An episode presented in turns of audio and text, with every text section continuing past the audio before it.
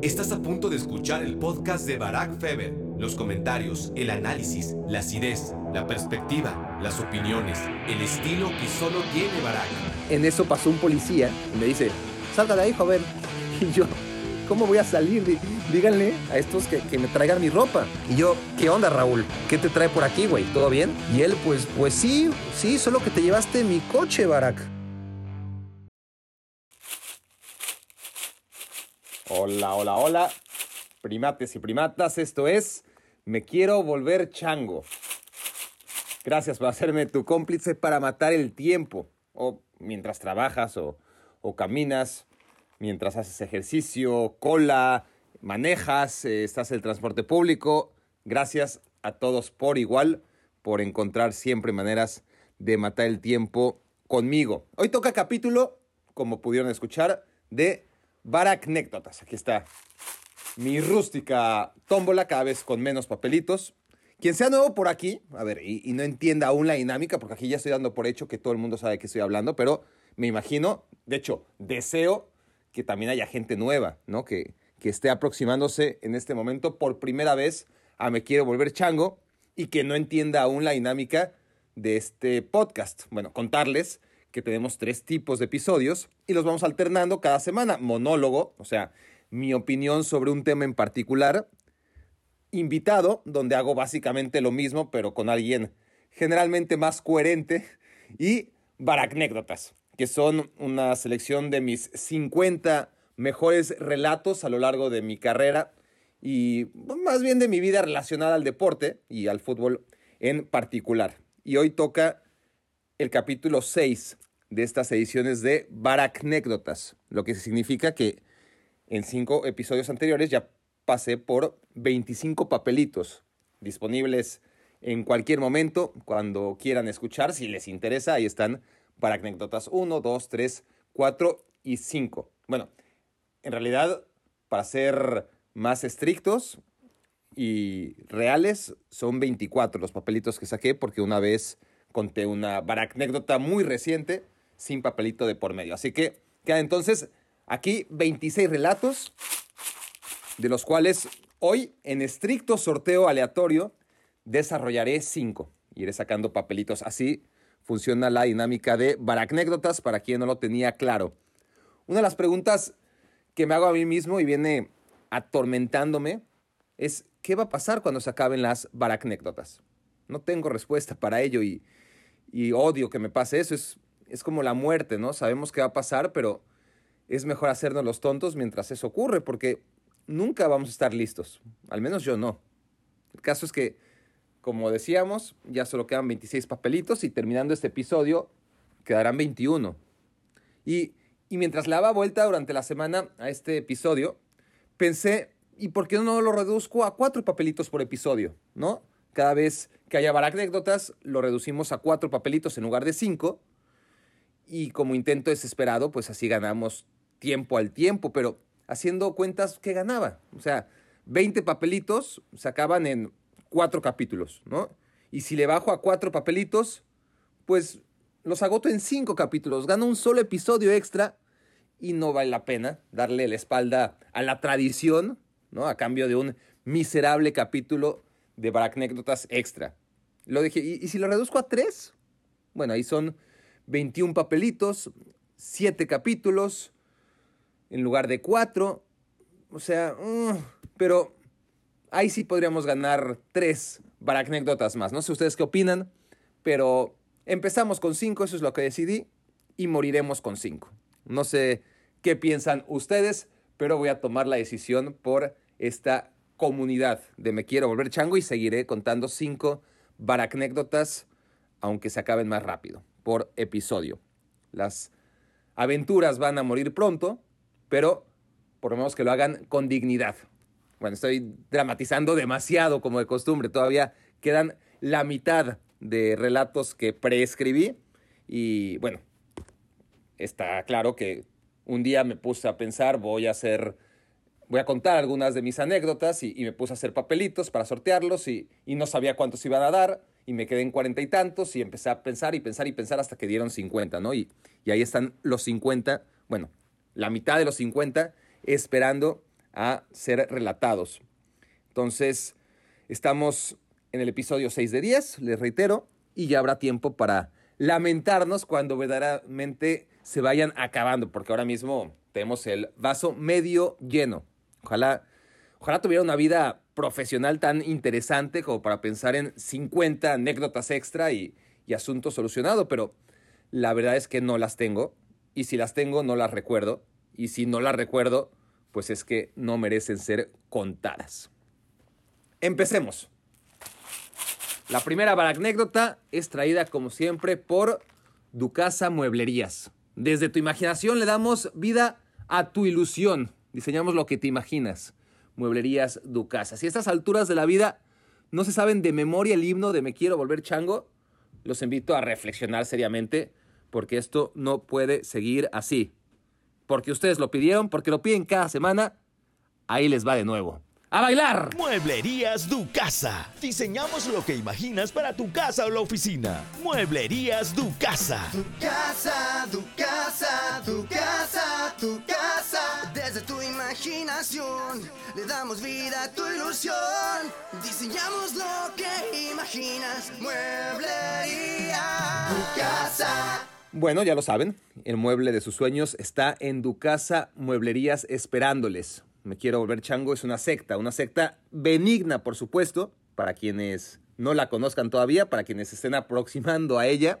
Nuestra meca está en Piedras Negras, Coahuila, y todos tenemos que estar ahí al menos una vez en la vida. La sede de Ducasa Mueblerías les espera con descuentos irresistibles. A ver, paraguas Lara. Está bien. Esta, esta ya salió. Es decir, ya amagó, ya somos su cabeza. Cuando, ¿Cuándo salió? ¿Cuándo salió? Ah, pues con Alex Blanco, creo, sí. Pero claro, con Alex, pero lo tuve que callar para que no arruinara este papelito, sabiendo que algún día vería la luz. Entonces, contamos muy poco al respecto, creo. Primero hay que contextualizar, dice Paraguas Lara, ¿quién es Lara? Bueno, Lara es una abreviación de Don Alejandro Lara Licea. Ya contextualizamos en su momento, eh, en voz de Alex Blanco, quién es Alejandro Lara, una semblanza de un histórico de la televisión mexicana, una pieza de museo viviente. Qué feo, qué feo suena, ¿no? Yo, en el afán de glorificarlo le estoy dando en la madre a Larita, que por sí en esta baracnécdotas se trata de eso, cómo le di en la madre al pobre. Este, pieza de museo viviente, bueno, con todo respeto, este, en fin. Pero a ver, para más detalles de quién es don Alejandro Lara y de cómo protagonizaba el ritual de bienvenida a la carne fresca que llegaba a trabajar a la redacción de noticias de deportes en TV Azteca, pasen a escuchar el capítulo con Alex Blanco, que se llama Intimidades de dos comentaristas o algo así. Ahí sabrán, eh, o googlen, googlen, bueno, si googlean sabrán quién es don Alejandro Lara.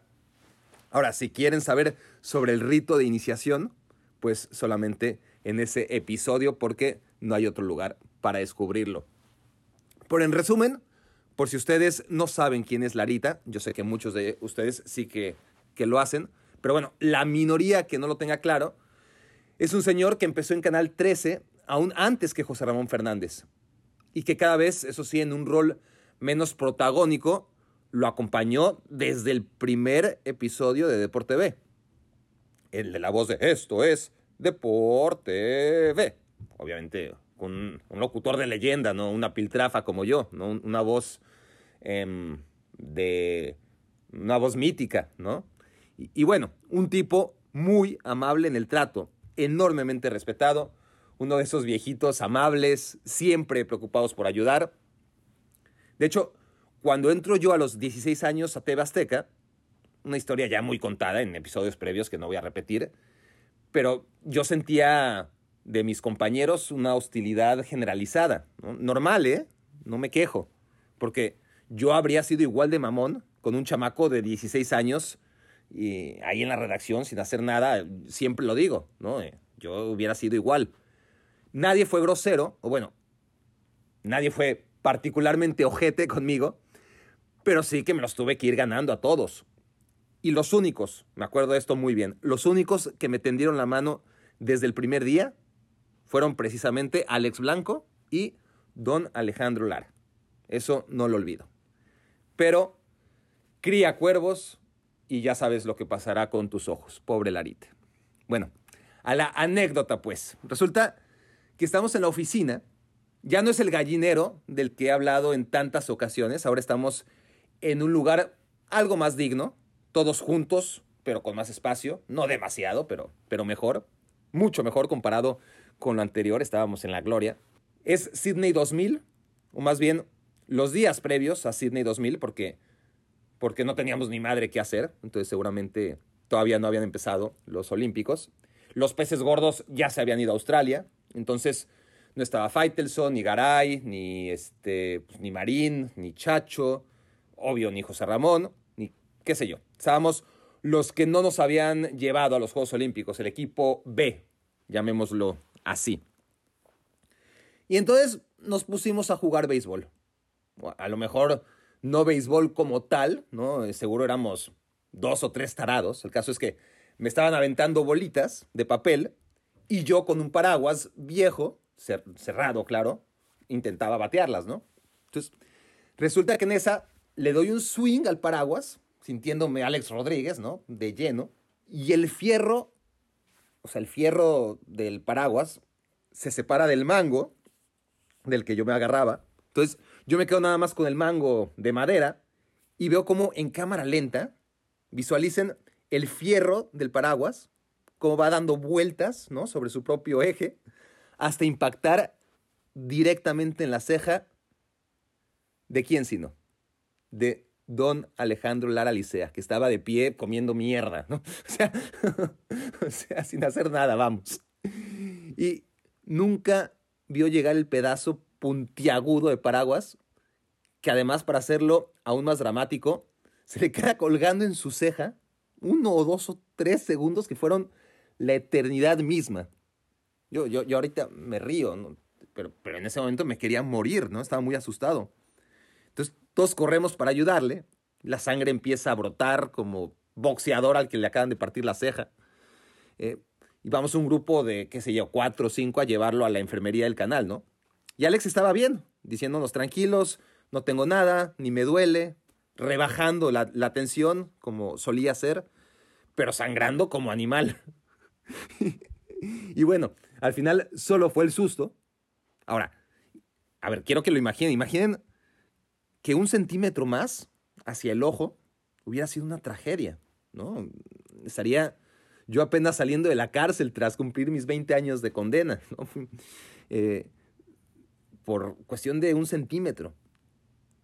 Fuimos a la enfermería, todo bien, le ponen alcohol, su parche, eh, no es necesario ni siquiera coserle y ya vamos de vuelta a la oficina, ¿no? Con, con Alex Lara y, y, su parche arriba del ojo, en la ceja. Entonces, en cuanto todos se cercioran ya de regreso en la oficina que Larita está bien, ahora sí, sí, yo creí que me iba a salvar.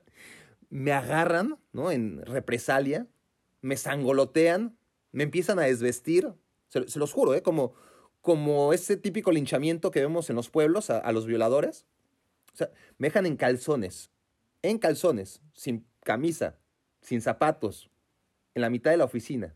Que, que además ya no era como aquella oficina de la que hemos hablado tanto, ¿no? Del, del gallinero, que era una oficina cerrada, eh, donde me podía esconder más fácilmente. Aquí era la típica oficina dentro de un edificio, el piso 3 del edificio del fondo, o el piso 2, qué sé yo. No es nada relevante, pero estoy tratando de, de inconscientemente desviarme a, a la vergüenza que yo sentía en medio de la oficina en calzones, ¿no? O sea, mucha gente pasaba por ahí, es lo que les quiero decir. Era un lugar abierto. Entonces, lo único que me queda es, a ver cómo lo explico, treparme a una gaveta, porque hagan cuenta que estaba una pared y luego las gavetas, ¿no? No, no sé cómo explicarlo bien, pero el caso es que había un espacio mínimo de 30 centímetros, a lo mucho, entre la pared y la oficina. Entonces me trepo ahí, me aviento al vacío para que no me viera todo el mundo sin camisa y en calzones. Y ustedes dirán, bueno, me dieron mi ropa, ¿no? Em, eventualmente me vestí y, y ya. Pues no, ni madres. Los ojetes, y la verdad no me acuerdo quiénes exactamente, pero a ver, entre ellos Alex Blanco y Martinoli seguro, que por entonces Cristian todavía era perrada, no, no por mucho tiempo. Chirinos, obvio, que también. em, bueno, agarraron mi ropa y la llevaron a un edificio remoto, pero, pero remoto en serio. De hecho, ahí donde estaba el gallinero, ¿no? la, la oficina previa, de modo que si yo quería ir por mi ropa, tenía que ir en plena luz del día, caminar desnudo, al aire, entre los foros de grabación, para recoger mi camisa, mis zapatos, mi- mis pantalones, todo, ¿no? Y yo pensaba que, que era broma, o sea, una broma pesada, pesada, pero que tarde o temprano me iban a dar mi ropa y, y no. Pasaron los minutos, las horas, y me tenían ahí rogándoles, recluido, y asomando la cabecita nada más. y así estuve todo el día entre la pared y los 30 centímetros que, que me separaban de, de la oficina. Entonces, me acuerdo que en eso pasó un policía, o el encargado de seguridad, vamos, y me dice, salga de ahí, joven. Y yo, ¿cómo voy a salir? Dí- Díganle, o sea, no me está viendo, díganle que a estos que, que me traigan mi ropa. Y ya sabe, ¿no? Es por su seguridad, joven, no puede estar ahí. Y yo, salga, salga por favor. Y yo, típico, ¿no? Este, salga que tendré que reportarlo si no. Y yo, indignado con el pinche policía, ¿no? Yo lo, lo quería matar, pero, pero bueno, eh, obviamente ni le obedecí. Él ya no volvió después, ni, ni para seguir chingando, ni para traerme mi ropa, mucho menos, ¿no?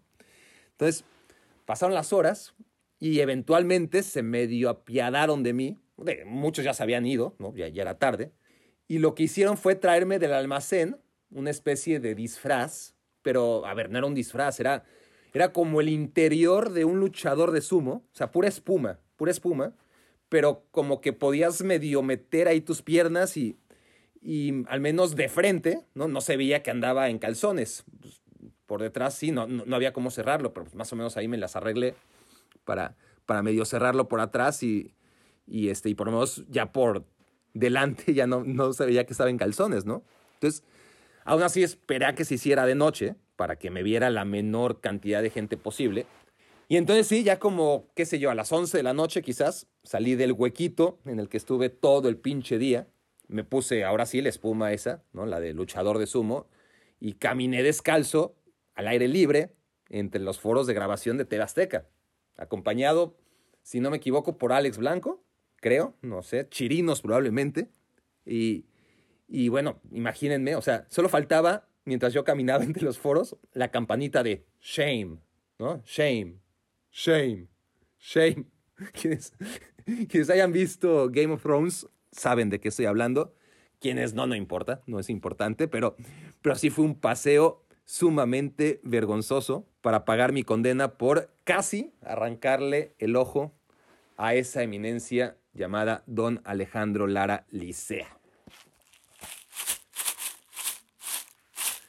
La anécdota número 2 es traída a ustedes por un primate más. Su nombre, Luis González, vende seguros y es un magnífico vendedor de seguros. De hecho, es un asesor de vida. Esta es la última mención que haré de Luis, a menos de que por favor sean buenos, ayúdense y le hablen. Porque Luis me ha dicho que le han hablado muy poco. Eh, no, no, no se quejó, pero, pero le han hablado poco. Y, y yo me siento un inútil, que, que no, les ha, no, no he logrado convencerles de, de lo importante que es que, que, le escriban a Luis, ¿no? Si ya están asegurados, perfecto, que estoy muy contento y... Pero bueno, al menos escríbanle para agradecerle la bondad de patrocinar este podcast y con ello hacerlo posible. Es lo, lo, lo mínimo que les pido que, que, que hagan con, con Luis. Eh, escríbanle y, y, díganle gracias. Eh, si por alguna razón disfrutan de Me Quiero Volver Chango, es precisamente gracias a gente como Luis González, ¿no? Que, podría ser cualquiera de ustedes, solo que con la iniciativa de ayudar a, podcast, a este podcast de manera directa, ¿no? Y ustedes pueden hacerlo también, ¿no? no solo patrocinando, que sería sensacional, dicho sea de paso. Háganlo, por favor, si pueden. Eh, pero, pero sé que no es fácil, sé que no es fácil. Lo que sí pueden hacer es escribirle, interesarse por sus servicios, que créanme, y ustedes lo saben, son muy útiles. Si están escuchándome en YouTube, pueden ver en la pantalla los datos de Luis. Y si están en otra plataforma, apunten por favor, apunten por favor, luis.gonzález arroba thbmexico.com. T de Tito, H, B de Barack, México.com. Luis.gonzález arroba. Si no lo escriben en su conciencia, quedará. ¿eh? Ya, ya, sin ponerme melodramático, escríbanle, no sean malos. Créanme que es una buena idea. Uf, Kevin Drumgold. Y, y bueno, esta segunda anécdota está heavy. Este es heavy. A ver, a ver cómo la cuento porque es cosa seria. O bueno, más bien, pudo ser cosa seria. Tenemos que remontarnos otra vez a noviembre de 1999. Frío europeo. Ahí mi amigo y yo, conociendo de mochilazo Europa durante un mes y cayendo en cada ciudad, no en función de la geografía o los museos o la comida, sino los partidos de fútbol. De esto ya hablé antes. Pero el calendario marcaba qué ciudad debíamos visitar cada día, ¿no? Más allá de la lógica, de la logística y, los traslados. Nosotros estábamos en el día de partido y además nos tocaron, la verdad, muy buenos partidos en, noviembre y estábamos en la ciudad indicada, ¿no? Cada, cada día. Entonces, era mediados de noviembre y después de haber estado en, a ver, déjenme presumirles, un Barcelona-Madrid, un Atlético contra Real Madrid, que por cierto fue el último que le ganó el Atlético al Real Madrid, fue la temporada del descenso, 3 a 1 y, no le volvió a ganar en décadas. Em, y bueno, el, el Roma Lazio, el que ya hablé, pero bueno, todavía no.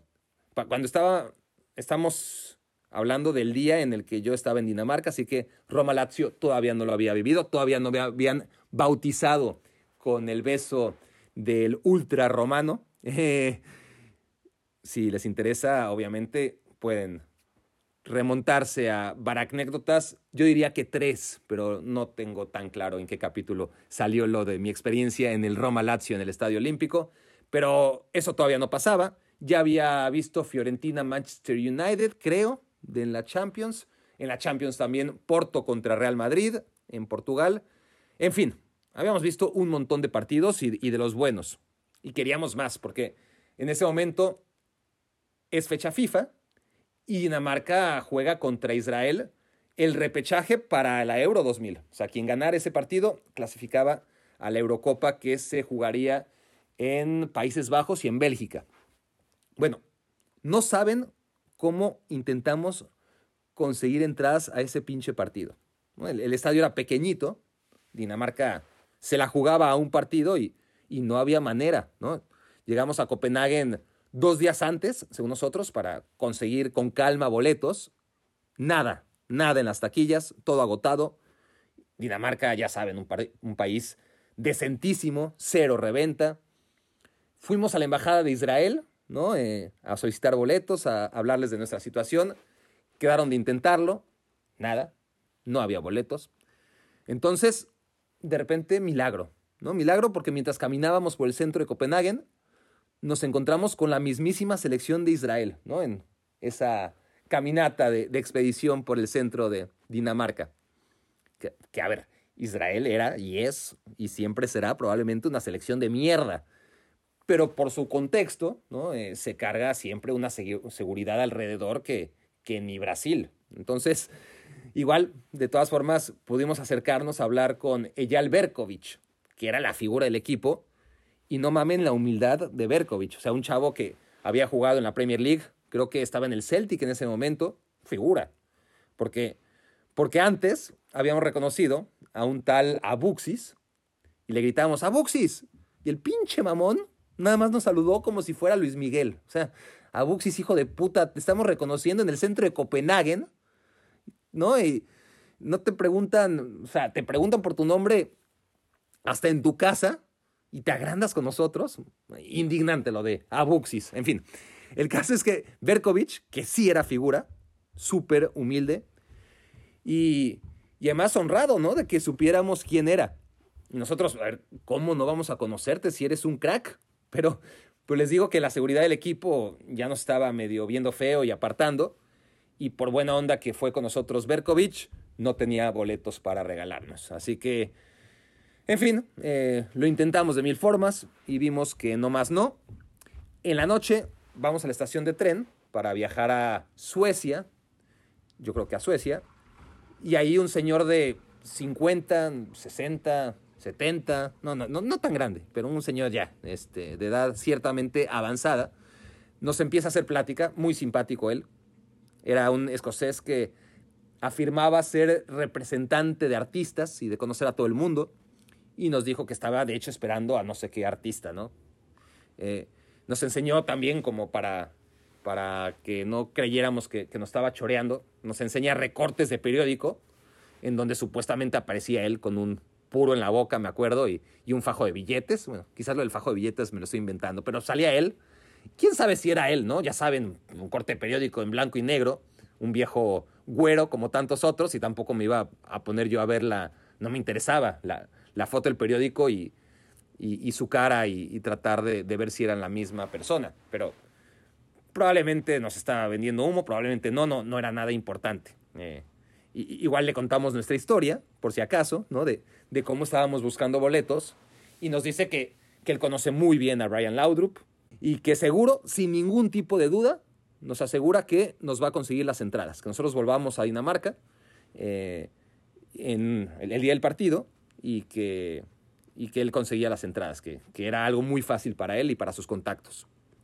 Nos da su tarjeta y nos dice que le llamemos. ¿no? Y, y, la tarjeta dice Kevin Drungle, TV producer, o sea, productor de televisión, vamos, con las banderas de Escocia y Dinamarca, creo. Y, y, bueno, él estaba muy seguro de conseguirnos las entradas.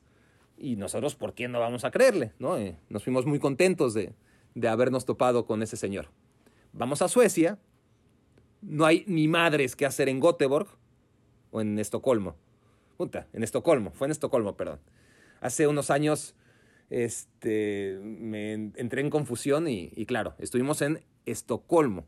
Y de hecho, me acuerdo que, que ahí estamos ahí caminando y no hay nada, nada que hacer. Hasta unos niños, porque además era ya invierno, ¿no? Hasta unos niños salen del recreo de la escuela y, y nos preguntan qué chingados hacemos ahí, ¿no? Eh, no entendían porque no hay nada que ver en Estocolmo. Y tenían razón, nosotros solamente habíamos ido para ganar tiempo, porque ya habíamos conocido lo suficiente de Dinamarca y no podíamos alejarnos tanto, no había partidos, era fecha FIFA. Eh, y entonces regresamos porque en Suecia no había ni madres, ¿no? Entonces nos volvemos a Dinamarca el día del partido, le hablamos al tal Kevin y nos dice, lo siento, no pude. Pero como les dije en la estación, vengan a verme a Escocia porque los voy a llevar al Celtic Rangers y ahí ese sí es un espectáculo mayor y bla, bla, bla. Y, Edimburgo es una ciudad preciosa, tienen que conocerla. Este, sí, creo que era de Edimburgo, pero bueno, nos estaba vendiendo el Celtic Rangers, ¿no? El clásico de Glasgow como, como el partido que todo el mundo debía ver. Y no le faltaba razón, no le faltaba razón. Es, es un partido realmente especial. Pero nosotros del otro lado del teléfono lo que queríamos era el partido que se iba a jugar esa misma noche, ¿no? El Dinamarca-Israel. Y nosotros, sí, sí, sí, pero gracias, pero por dentro, culero, ¿no? No, no que muy acá, muy influyente, según tú, ¿no? Una pinche entrada para un Dinamarca-Israel no nos puedes conseguir. Un partido que a nadie le importa más que a nosotros. Y ya no me acuerdo cómo, pero total, llega la noche del partido, vamos al estadio, a ver si encontramos algún revendedor en ese país de impoluta transparencia. Y al final conseguimos unos boletos carísimos, pero pues ya estábamos ahí. A ver, no teníamos dinero, esa es la verdad. O sea, evitábamos dormir en hoteles, y cuando dormíamos en hoteles eran en hostales, ¿no? este, esos lugares de, de, poca monta que ni estrellas llegan y, donde compartes con otros jóvenes mochileros eh, literas, eh, en fin, dormitorios, ¿no? Eh, pero procurábamos hasta ahorrarnos esos lugares que eran muy baratos y entonces viajar de noche, porque teníamos un, boleto de, de tren ilimitado para viajar durante un mes, entonces ya que habíamos invertido en eso, procurábamos viajar de noche trayectos de ocho horas en tren para así ahorrarnos el hotel, ¿no? A veces se podía, a veces no. pero no desayunábamos, comíamos por 5 dólares, estrictamente hacíamos la conversión a la moneda en turno y no nos pasábamos de ese presupuesto. Cenábamos pan bimbo con Nutella, ¿no? En pan de caja, vamos, todas las noches, porque eso sí, en todos los lugares hay tienditas que te venden Nutella y, y pan bimbo o, el pan bimbo eh, cualquiera que sea la marca de cada país, pan blanco, vamos, en rebanadas. Y eso es lo que cenábamos. Y todo para ahorrar dinero y, y pagar lo que hubiera que pagar para conseguir entradas, ¿no? Entonces, a ver, ahora me acuerdo, hablando de, estaciones, me, vino un déjà vu. Creo que fue en Noruega, por esos días, ¿no? Porque estábamos en, Escandinavia, probablemente fue unos días antes. Entonces, estamos en Noruega, este, me entero ahí, eso sí no lo planeé, sino que me entero ahí que se va a jugar un Noruega-Alemania, ¿no? Nosotros, wow, perfecto, ¿no? Eh, vamos. Entonces, entramos, este, no hubo problemas para conseguir entrada, pero estaba muy, muy cara. Eh, el partido infumable. Imagínense, un amistoso. Alemania además tenía una selección muy mala en ese momento. Partido jugado, qué sé yo, a menos 10 grados centígrados. Y les juro que no saben lo que es sentarse a ver un partido en un clima así, ¿no? Además, todo el mundo estaba congelando, el estadio lleno, pero, pero cero calor ni atmosférico ni, ni humano. Tan es así que me acuerdo que al minuto 90 cae el gol. O sea, yo, yo, yo deseando que la gente se parara y, y, brincara y cantara y, por lo menos. Pero no, no podías ni siquiera ponerte de pie porque le tapabas al de, al, que estaba eh, arriba de ti, ¿no? Entonces te tenías que sentar y, y comer el frío que era realmente terrible durante los 90 minutos más el descanso. Entonces, me acuerdo que llega el minuto 90, por fin, cae el gol de Schneider de tiro libre, único gol del partido, y fue justo en la portería contraria a donde estábamos nosotros. Y ya que la reacción de la gente fue nula, pero nula, y además yo ya tenía el cerebro congelado, les juro que salí del estadio pensando en que había quedado 0-0, cuando en realidad Alemania había ganado 1-0 con gol de último minuto de tiro libre. Pero, pero bueno, eh, lo que quería decirles es que, claro, ya, ya me acordé, la estación de tren, ¿no? La estación de tren, a ver, Europa era, era muy cara a Europa, pero sobre todo Noruega, ¿no? En ese entonces, sin euros ni nada, cada país con su moneda local, lo que tenías que hacer era, pues, convertir, ¿no? Lo, lo, los dólares que llevabas, porque el euro aparece justo en enero de 2000 y nosotros estábamos viajando en noviembre de 1999. Entonces, Oslo era súper cara, la ciudad más cara del mundo. Yo diría que lo sigue siendo. Quizás ahí se la lleva con Tokio, eh, Londres probablemente, pero, pero Oslo supongo que sigue ahí, ¿no? Como, como una de las ciudades más caras del mundo, si no la más cara. Estábamos entonces en la estación de tren, muertos de hambre. Ya se nos había acabado la Nutella. Entonces entramos a Pizza Hut, ¿no? Al, al Pizza Hut de la estación. Y resulta que la rebanada de pizza estaba, qué sé yo, en 5, en 6 dólares. No, no nos lo podíamos permitir, porque además pues, ya, ya habíamos comido, ya era la hora de la cena, ¿no? Y ni pedo, ¿no? Nos, nos sentamos en el banquito esperando a nuestro tren. Eran como las 8.55 de la noche, digamos, cuando dan las 9, o sea, cinco minutos después de que entráramos al puestito de Pizza Hut a preguntar por el precio y después de que nos lo dijeron salimos con cara de angelitos hambrientos y, y, bolsillos vacíos a ver si se apiadaban de nosotros. Oh, thank you. ¿no? Con, con, con, con, cara de no podemos permitir el lujo de pagar 5 dólares por una rebanada de pizza y, y, nada, no, no, este, no pegó, no, no pegó la estrategia, no nos ofrecieron una oferta, así que salimos con la cara al suelo, la panza vacía y bueno, cinco minutos después, la chica noruega apaga la luz, pone el letrero de cerrado y seguramente sin siquiera advertir que le estábamos viendo con cara de perritos desnutridos del otro lado del, del vidrio, agarra la charola de pizza, a la que ya todavía le quedaban 11 de 12 calentitas y deliciosas rebanadas, abre con el pie el bote de basura y sin compasión tira la pizza que no vendió. Todavía me duele, realmente todavía relato esto y me duele. Y eso que acabo de desayunar, porque por cierto, Hoy estoy haciendo una excepción y estoy grabando este podcast temprano con la idea de que salga esta misma noche. Es martes, hay Champions, me tengo que apurar porque, porque claro, a mí me gusta grabar esto de noche porque así no tengo prisa y, y me puedo desarrollar y no tengo nada que me diga, Barack, eh, tienes, vas al aire, ¿no? En este caso, en fin, por diversas razones lo estoy haciendo a una hora apropiada, no a mis deshoras acostumbradas, pero tengo que acelerar y, no lo estoy haciendo demasiado. Así que de vuelta al grano, a lo que nos trae aquí en esta segunda baracnécdota. Todo esto era porque no teníamos dinero, éramos unos muertos de hambre, pero a la hora de la reventa pagábamos lo que tuviéramos que pagar. Digo, no siempre, tratamos de ir, por ejemplo, entre todos los partidos que les presumí, tratamos de ir a un Tottenham Arsenal en White Hart Lane, y no mamen, ¿no? Les, digo que Londres es carísimo y el precio de la reventa es que ahí sí que era prohibitivo, ¿no? Nos quedamos afuera del estadio, pero esa fue la única vez en la que no nos habíamos salido con la nuestra porque realmente no podíamos permitirnos los precios del Tottenham Arsenal. Pero parecía que tampoco iba a ser posible para el Dinamarca-Israel, ¿no? Y, finalmente lo habíamos conseguido, ¿no? conseguimos esos boletos en reventa muy, muy caros, pero no tan caros como el Tottenham Arsenal. Entramos al estadio una hora antes del encuentro y el, estadio, no me acuerdo el nombre, el estadio donde juega la selección de Dinamarca ahora mismo, eh, pero es un estadio precioso, eh, aún vacío, los asientos rojos y poco a poco empieza a ingresar la gente, ¿no? En eso, a 40 minutos de iniciar el partido, sale Peter Michael a entrenar y wow, o sea, una de las grandes razones por la que estábamos tan obsesionados de entrar al partido era precisamente por él, para verlo. Peter Schmeichel, el mejor portero que yo he visto en mi vida. Y estaba ahí ante nosotros, justo en la portería en la que nos habíamos sentado, en las primeras filas. O sea, mejor lugar imposible, ¿no? Realmente había valido la pena toda la peregrinación, todos los traspiés, el precio que acabamos pagando, ¿no? En eso, a nuestro alrededor, pues, se empiezan a sentar poco a poco 10, 20, 50, probablemente cientos de niños. Y, y nosotros, ¿qué pedo con la excursión, no? En eso, pues dos niños se quedan sin asiento, ¿no? Viene un empleado del estadio, de esos que acomodan, y nos pide nuestros boletos. Y nosotros, pues súper confiados, ¿no? Y, seguros de que era un pequeño error, le enseñamos nuestros boletos y nos dice, acompáñenme.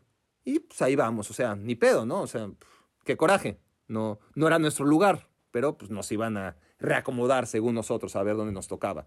Nosotros queríamos estar cerca de Peter Michael. Pero en vez de eso, lejos de reacomodarnos, nos lleva a la caseta de policía del estadio. Nos dicen, ¿dónde consiguieron sus boletos? nosotros, bueno, nos los vendieron aquí afuera. Lo siento, son boletos falsos, tienen que salir. Y nosotros, no, no, por favor, pagamos mucho dinero, no, llorando casi, ¿no? O, quizás literalmente. no, eh, no hay forma de verlo en las escaleras, en el pasillo, no, no necesitamos un asiento. Venimos desde México para ver a Peter Michael. Inocentes palomitas, creíamos que íbamos a poder, con la rectitud de un policía danés, ¿no? Si, si, si una mujer que vendía pizzas en una estación de Noruega en este caso, pero al final país escandinavo no se apiadó de nosotros, mucho menos este gendarme danés. Así que a ver, les juro que uno de los momentos más tristes de mi vida fue sentirme como criminal, ¿no? Acompañado del policía y como lo más dramático es que pararon a la gente que venía entrando al estadio mientras nos indicaron que, que saliéramos, ¿no? Entonces, en contrasentido del torniquete, a ver si me explico, ¿no? porque ven que la gente viene entrando y ven que solo los torniquetes dan vuelta para un lado y que si quieres, como en el metro, ¿no? Si quieres entrar del otro, pues se atoran. Bueno, tuvimos que salir de ladito, bordeando el torniquete, porque el resto de la gente eh, venía entrando y, nosotros estábamos además bloqueando la entrada. Entonces todos eh, esperando a que salgan esos dos delincuentes y juzgándonos, ¿no? Este, ¿Qué habrán hecho estos dos? Y, y el policía indicándonos, a pesar del último ruego, que teníamos que salir del recinto. Fue, fue realmente muy, muy triste. El camino de vuelta al hostal fue larguísimo, porque ahí sí pagamos el, hostal, porque el partido acababa tarde y la estación de trenes la cerraban, así que camino al dormitorio, que, no sé por qué, pero me acuerdo hasta el nombre, se llamaba The Flying Pig, y el camino fue largo, frío, no dijimos una palabra, lluvia, cabizbajos los dos. ¿Se acuerdan de Homero cuando va caminando, luego de que lo echan del equipo de boliche, creo, y, y con la lluvia ácida se le derrite la, bonita playera verde, eh, verde pistache que tenía de los Reyes del Pino. Bueno, más o menos así, sin la lluvia ácida, pero así de deprimente fue nuestro camino del estadio al hotel. Porque claro que no teníamos dinero para pagar el autobús que nos llevara de vuelta al Flying Pig. Nos lo habíamos gastado todo en esa entrada falsa que nos cacharon. Nosotros no sabíamos que era falsa. Simplemente compramos un boleto de la reventa y resultó que era falso. Entonces, todo este paréntesis, porque a los dos o tres días, superado el trago amargo de Dinamarca, en un tren me puse a hablar con mi amigo, ¿no? Ari, con el que hice todo este viaje, de ese señor, ¿no? Dice que muy influyente, el productor de televisión, y nos reíamos ya, ¿no? Y decíamos, oye, ¿y si, y si vamos a Edimburgo, me acuerdo, ¿no? Decíamos, jajaja, ¿no? Entre broma y broma. Imagínate, llegamos a su mansión, ¿no? Nos abren dos mayordomos y luego sale él, ¿no? En bata a recibirnos y indicándonos que nos bajemos los pantalones, ¿no? Entonces nos reíamos. Recuerden que teníamos 18 añitos por entonces, ¿no? Y jajaja, jijiji, entre broma y broma, pues nos quedó la duda, ¿no? De, ¿de verdad era un pez gordo? ¿No? Eh, pues en ese caso, estaría, habría estado en el aeropuerto, ¿no? No en la estación de tren. Así que concluimos que no, que nos habían vendido humo, pero sí, por supuesto que, que no contemplamos seriamente ir a Edimburgo, ¿no? Ni, ni siquiera nos lo planteamos porque ya teníamos muy definido nuestro itinerario eh, respecto a los partidos de fútbol que queríamos ver y nuestra visita a Edimburgo no era viable. Por más que sí nos quedó la curiosidad de, de en realidad ir a un Celtic contra Rangers auspiciado por este señor que decía ser tan influyente e importante. Bueno, de vuelta a México, con la emergencia de Internet, estoy hablando de quizás unos tres años después, estoy revisando cajones, ordenando, y me encuentro con la tarjeta de este señor, cuyo nombre para entonces había olvidado y ya no olvidé nunca más, hasta la fecha, Kevin Drumgold. ¿Y por qué no lo olvidé? Pues, a ver, cosas de la vida, ¿no? Estoy acomodando cajones, me encuentro con esa tarjeta y solo porque tenía la computadora abierta, ¿no? Y, solo porque tenía la computadora abierta, porque si no, no lo hubiera hecho. No era que aquí tenía mi teléfono, ¿no? Eh, mi iPhone y, me lo puse a buscar. Tenía la computadora grandota desktop, que, que ni siquiera era laptop, y, y pues dije, pues ahora mismo, a ver, me voy a quitar esa curiosidad de años de, de ver si realmente existe Kevin Drumgold o no lo googleo y digo, pues a lo mejor y resulta que era el Steven Spielberg de Escocia, ¿no? resulta que sí estaba Kevin Drumgold en internet y todos los resultados eran noticias que relataban el modus operandi de este señor, ¿no? En, tiempos donde el uso de internet era mínimo, lo que este asqueroso eh, hacía era reclutar adolescentes extranjeros en la estación de tren de preferencia homosexuales, ¿no? ahí los iba calando, llevárselos a su casa o estudio o qué sé yo, drogarlos y grabar videos teniendo sexo con ellos. O sea, un degenerado, ¿no? No era mentira que era productor de televisión, lo era a su manera, y todos los artículos en los que dabas clic sobre Kevin Drumgold denunciaban cómo era posible que este señor siguiese operando desde quién sabe cuándo, y que aún tras haber pasado por la cárcel, eh, apenas unos meses después o un par de años después, lo habían dejado en libertad. Así que cuando escribí, de hecho, este papelito, ¿no? hace unos meses, eh, cuando escribí mis anécdotas, dije, voy a googlearlo otra vez, a ver si, aún aparecen artículos al respecto.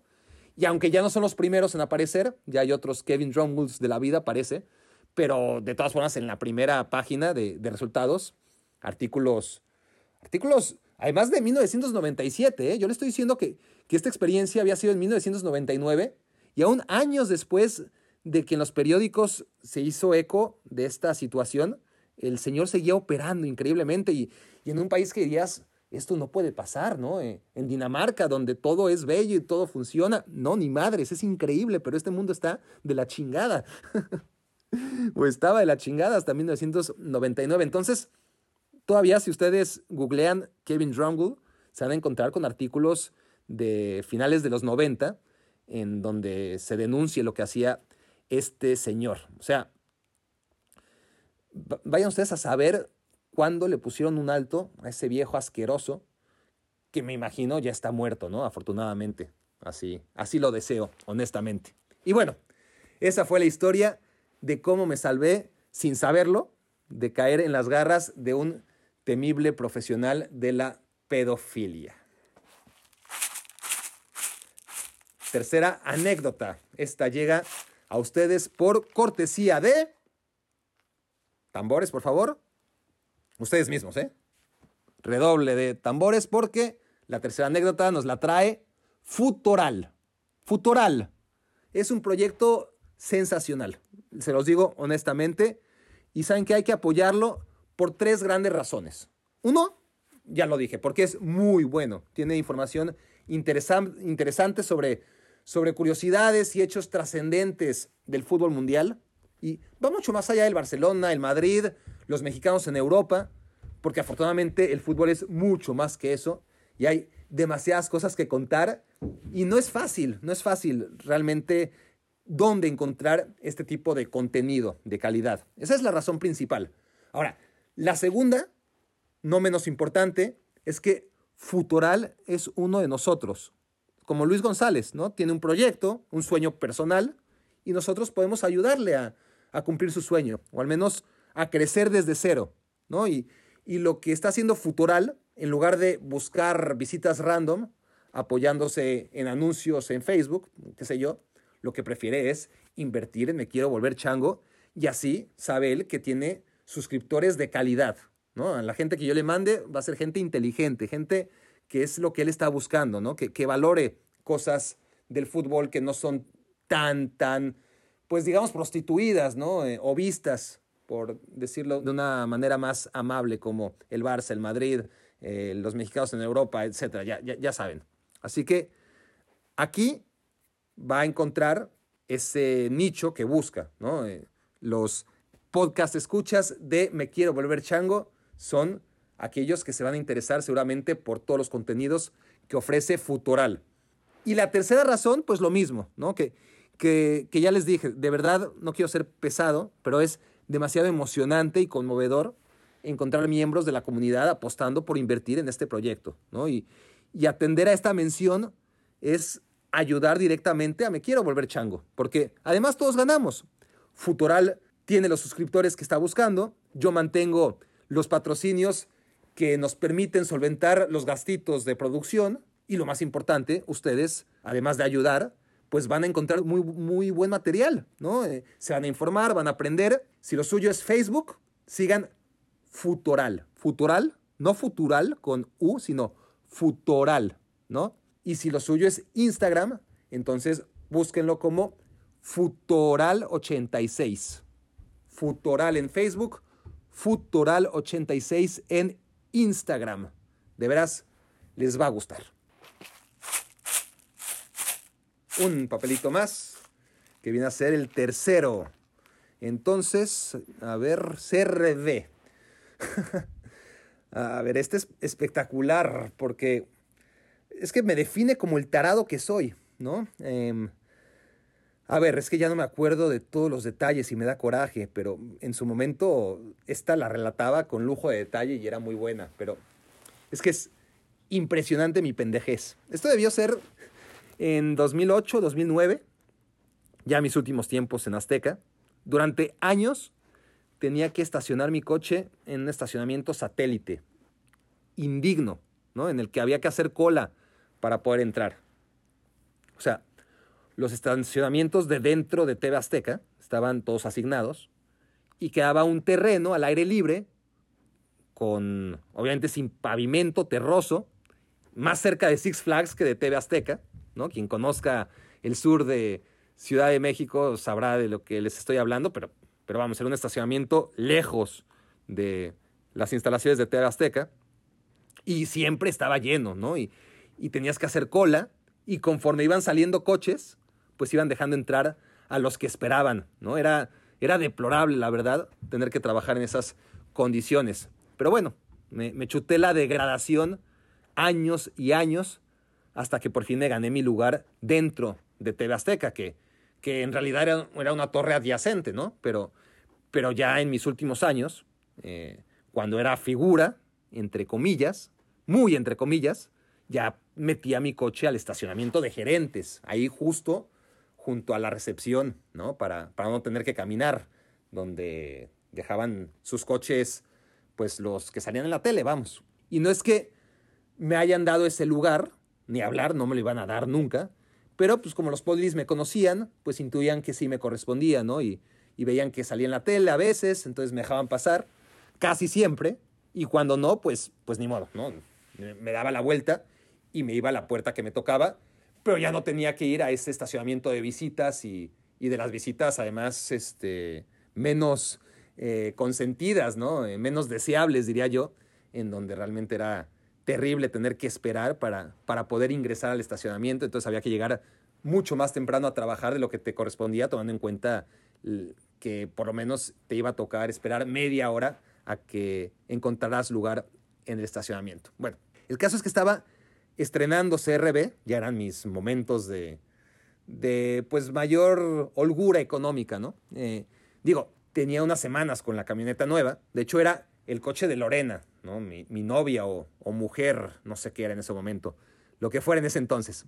Entonces, en ese estacionamiento, el de gerentes, dejabas las llaves dentro del coche para que el ballet parking lo moviera en caso de ser necesario. Entonces, salí del coche, eh, fui a trabajar, dejé las llaves, como siempre, nada, nada nuevo, rutina. Salgo ya de trabajar, este, pues ya era, ya estaba oscuro, obvio, ¿no? Me meto a la CRB y pues nada, este, tengo que echar atrás el asiento, es porque soy de piernas largas, eh, mover los espejos, porque evidentemente el chaparro del ballet lo había movido en algún momento. Entonces, camino a casa, que, además mi casa en ese entonces estaba a cinco minutos del canal, eh, muy cerquita, pero, pero pues en esos cinco minutos pues me van saltando detalles raros, ¿no? Como la música, por ejemplo, había un CD dentro y yo seguro que, o sea, este no es mío ni de Lorena, ¿no? Seguro es del cuate que mandamos a hacer la verificación. Em, sigo caminando a casa, huelo y, y veo que está uno de esos purificadores de aire, Glade, creo que, ¿no? La marca es Glade, creo que sí. Y, digo, qué raro, ¿no? Nunca había Lorena usar uno de estos. En fin, ¿no? Qué naca. y seguí, ¿no? ¿no? No le di más importancia. Y luego llego a casa, me bajo de la camioneta y el estacionamiento del conjunto habitacional donde vivía será un, un estacionamiento cerrado, ¿no? Me bajo y veo el coche como, qué sé como más claro, ¿no? pero pues yo creí que era la contraluz, ¿no? O sea, la camioneta era gris, pero pues en la oscuridad del estacionamiento, la luz tenue, qué sé, qué sé yo, no, no, no le di demasiada importancia. Eh, agarro las llaves y, veo que, no está mi llavero, y ahí sí me caliento, ¿no? O sea, llegando a casa, le digo a Lore, ¿por qué quitaste mi llavero? Y me dice, ¿cuál llavero? Y yo, pues, pues cagoteándola, ¿no? O sea, ¿cómo que cuál llavero? El, el de la H, de Honda, eh, eh, las llaves del coche tienen un llavero distinto a este. En fin, no, queríamos pelear, me dio el avión, ya era muy noche, eh, cené y me eché a dormir. En eso, entre sueños, oigo, Me hago güey, Lorena se para, este, Lorena es una santa, como ustedes comprenderán, se para, eh, abre la puerta y yo a lo lejos solo oigo a un hombre no alterado, pero, pero sí digamos que agitado, y lo único que reconozco entre el ruido es que dice Barak, ¿no? Barak, Barak, ¿no? En, dos o tres ocasiones y yo, puta madre, o sea, es conmigo. No hay forma de que me zafe, ¿no? Me pongo un pantalón, eh, voy a ver quién me busca y me encuentro con uno de los muchos saludados. O sea, ya dije aquí una vez que en esta vida tenemos amigos, conocidos, desconocidos y saludados. Bueno, este era uno de esos saludados al que en ese momento reconocía perfectamente pero ya no me acuerdo ni de su nombre ni de qué hacía en Tebastec. Y yo, ¿qué onda, Raúl? Digamos que se llama Raúl, ¿no? Eh, ¿Qué te trae por aquí, güey? ¿Todo bien? Y él, pues, pues sí, sí, solo que te llevaste mi coche, Barack. y entonces, solo entonces, me cayó el 20, ¿no? Claro, claro. Por eso lo del asiento, ¿no? Que tuve que acomodar. Por eso los espejos eh, que estaban también desacomodados. Por eso lo del CD, que no era mío ni de Lorena. Por eso lo del aromatizante que, que, era tan extraño dentro del coche. Por eso lo del tono más claro del vehículo, ¿no? y le digo, a ver, ¿y, cómo diste conmigo? O sea, ¿cómo, ¿cómo supiste? Pues mira, me dice, creí que me lo habían robado al principio, llamé al seguro, o sea, por cierto, para protegerse de tontos como yo, no olviden escribirle a nuestro ángel de la guarda, Luis, luis.gonzález, arroba thbmexico.com. Pero bueno, este me dice, eh, hablé al seguro, lo iba a reportar a la policía, pero, pero luego alguien del ballet parking se le ocurre que el güero de deportes también tiene una CRB. Eh, entonces me dice que cheque, eh, que estoy aquí en voz de, del tipo que, que, vino a mi casa, por, si, por si ya se perdieron este, con mi narración que no ha sido del todo pulcra. Entonces me comenta que los del ballet parking le dijeron que, que igual y Barack o el güerito de deportes tiene una CRB y que checara si no andaba estacionada por ahí, que, que igual y me había confundido.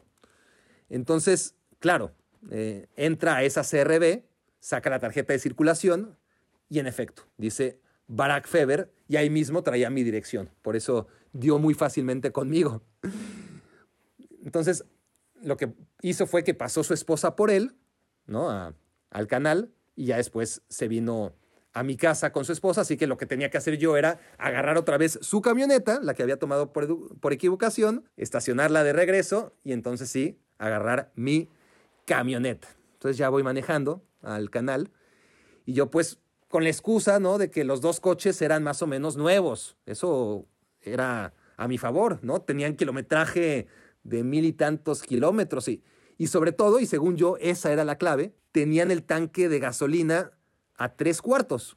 Entonces, si no hubiera sido por eso, según yo, ahí sí me hubiera dado cuenta de que algo raro estaba pasando y de que ese no era mi coche. Entonces, agarro su coche otra vez para poder recoger el mío y me voy dando cuenta de otras cositas, ¿no? Como que en la parte trasera estaba una computadora en lugar del baby seat de mi hija. Por ejemplo, venía yo en ese trayecto de cinco minutos pensando qué cara de pendejo le pongo ahora al policía cuando me abre la puerta. ¿Qué le digo? ¿Cómo me excuso? ¿No? Voy a hacer la comidilla. Llego por fin, me abre el poli. ¿Qué pasó, mi joven? Y yo, bueno, es que, a ver, las dos camionetas, jajaja, riéndome, ¿no? Eh, las dos camionetas son nuevas y ¿sabes qué? Pues traen justo la misma gasolina y es increíble. Y, yo veía nada más al policía aguantarse la risa hasta que no pudo morderse la lengua y en medio de mis excusas me grita, pero son de diferente color, joven. Y yo, pues sí, pues sí. La verdad es que pena que mi coche fuera un Datsun amarillo de 1976, todo estartalado, y me confundiera, ¿no? Con una camioneta último modelo, ¿no? Eh, eso hubiera sido muy sospechoso.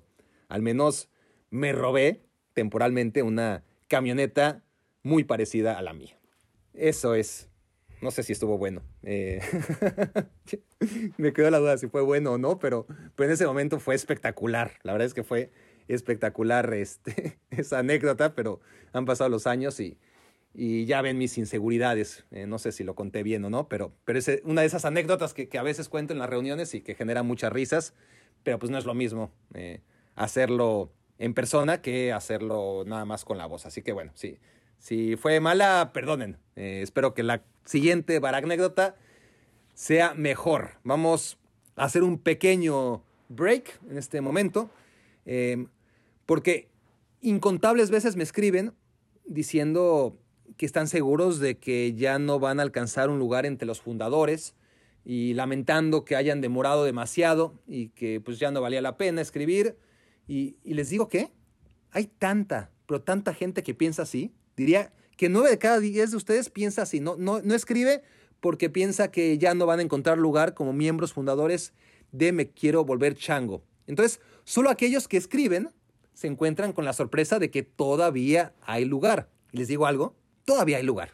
Así que escriban a la dirección que he dado tantas veces y que daré más adelante, porque ahora sí, ya es una de las últimas llamadas para hacerse socios fundadores y ganarse el derecho de, entre muchas otras cosas, pues una buena repasada en los fantasy, sí se la pueden llevar. A ver, a ver, no es el mejor momento para decirlo porque en la Premier League esta jornada me fue horrible. Horrible, perdí mi primer partido en el head to head de la liga y me quiero volver chango. Llegaba invicto con 11 victorias, 0 empates, 0 derrotas y perdí creo que contra Raimundo. Si no eres Raimundo, lo siento. Eh, Estoy tan ardido que, que ni, ni, vi el nombre de quién me ganó y con el que perdí el invicto. En la Champions sí voy como la espuma, eh, en cuarto lugar y, y, cada jornada mejor. Y bueno, los miembros fundadores de Me Quiero Volver Chango pueden unirse a los fantasy tanto de la Premier League como de la Champions. Y eso entre muchos otros privilegios que iremos inventando, ¿no? Para los miembros fundadores de este podcast. Por cierto, muchos de ustedes me han mandado una captura de pantalla de Spotify, presumiendo que Spotify les informó que Me Quiero Volver Chango fue el podcast que más escucharon en 2020. Muchas gracias a todos ustedes. Es muy emocionante, de verdad. Y esto me hizo pensar en una dinámica que quizás sea buena idea, premiar a los 10 primates y primatas que más tiempo hayan perdido escuchando este podcast, ¿no? Y, y hacer con ellos una posada prenavideña vía Zoom. ¿Qué les parece? No sé. Eh, quienes estén interesados, mándenme su pantallazo a barack.barackfeber.com y los 10 podcast escuchas con más capítulos y horas dedicadas a Me Quiero Volver Chango a través de Spotify serán invitados a la primera posada virtual de Me Quiero Volver Chango. Ya sé que muchos de ustedes me van a reclamar, tienen a bien escuchar este podcast a través de YouTube o de iTunes o de Google Play y está muy bien. Eh, ya encontraremos dinámicas para premiarlos a ustedes también, pero en este caso como Spotify es quien está llevando la medición, pues bueno, estamos haciendo este torneo entre los más fieles de Me Quiero Volver Chango que escuchan a través de Spotify. Así que vamos a ver quiénes son los fans número uno, número dos, número tres y así hasta el número diez de Me Quiero Volver Chango a través de Spotify. Mándenme sus pantallazos y ahí haré el ranking de quién mató más horas conmigo como cómplice. Tienen hasta el miércoles. A ver, no, hoy es martes.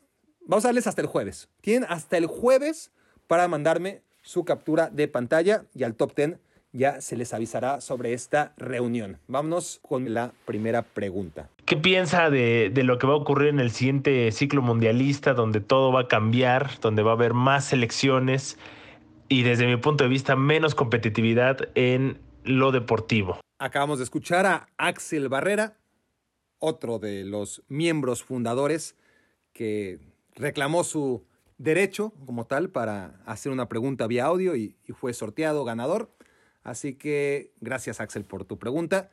No me gusta, no me gusta este concepto. Primero porque se abarata.